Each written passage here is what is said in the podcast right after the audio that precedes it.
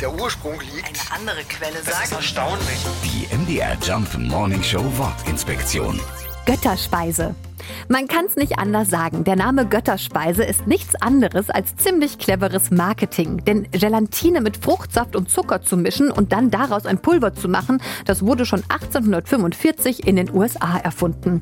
Ein gewisser Dr. August Oetker fand diese Süßspeise so toll, dass er sie nach Deutschland gebracht und hier herstellen und verkaufen ließ. Das war um das Jahr 1912 rum.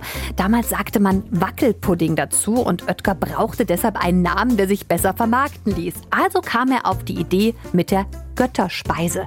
Die gab es tatsächlich in der griechischen Mythologie. Ein leckeres Essen, was nur den Göttern vorbehalten war und das sie unsterblich machte.